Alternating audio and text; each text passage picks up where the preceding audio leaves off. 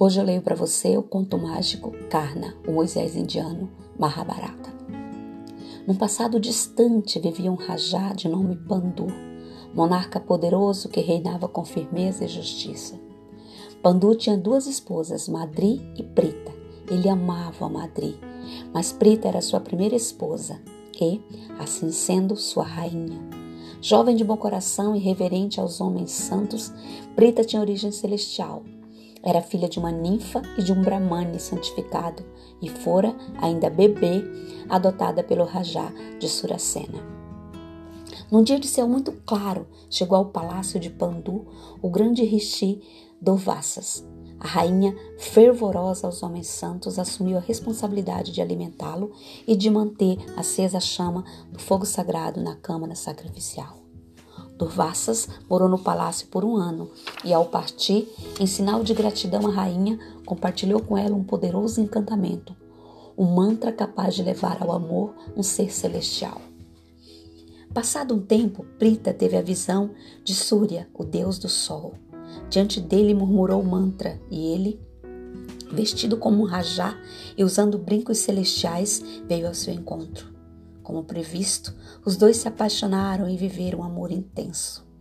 Este amor gerou um filho, uma criança de olhos de leão e ombros de touro, que também possuía os brincos celestiais. Seu corpo era revestido por uma couraça invulnerável.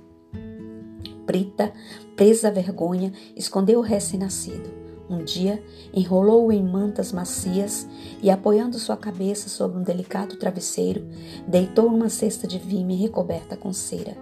Chorando amargamente, como choram todas as mães que sofrem, Prita colocou a cesta sobre as águas do rio e, olhando carinhosamente para o filho, disse: oh, meu bebê, que você seja protegido na terra, na água e no céu. Que você seja muito amado por aquele que o encontrar. Que Varuna, Deus das águas o proteja e o afaste de todos os perigos. Que o seu Pai, o Sol, possa lhe dar calor. Será abençoada aquela que o encontrar. Que ela possa cuidar de você, assim como as leoas cuidam de suas crias nas florestas do Himalaia. Quanto a mim, graças à sua couraça dourada, eu o encontrarei no futuro, onde quer que você esteja.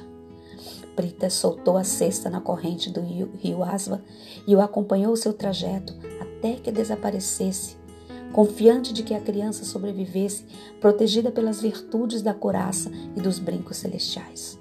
O Asva terminava no rio Juma, afluente do Ganges, o rio sagrado que atravessa o país de Anga. Ali moravam Radha, mulher de rara beleza, e Chatananda, seu marido cocheiro. O casal, há muito tempo, sofria porque os céus não lhe davam filho. Mal sabiam que a boa nova estava a caminho. Passeando nas margens do rio, foi Rada quem viu uma cesta flutuando. Com a ajuda de uma vara, puxou-a e conseguiu recolhê-la. Ao abri-la, viu a criança dormindo placidamente e o seu coração transbordou de alegria. Os deuses, enfim, ouviram meus apelos e me enviaram um filho. Rada adotou e cuidou do bebê. Os anos se passaram. Karna tornou-se um poderoso arqueiro e partiu de Anga a caminho de Hastinapur, capital do reino. Sua missão era enfrentar Arjuna, o mais famoso e habilidoso guerreiro da época. Karna e Arjuna eram irmãos, mas eles não sabiam. E a grande disputa entre os dois percorreu mundos, tornou-se famosa. Mas esta, bem, esta é uma outra história. Thank you.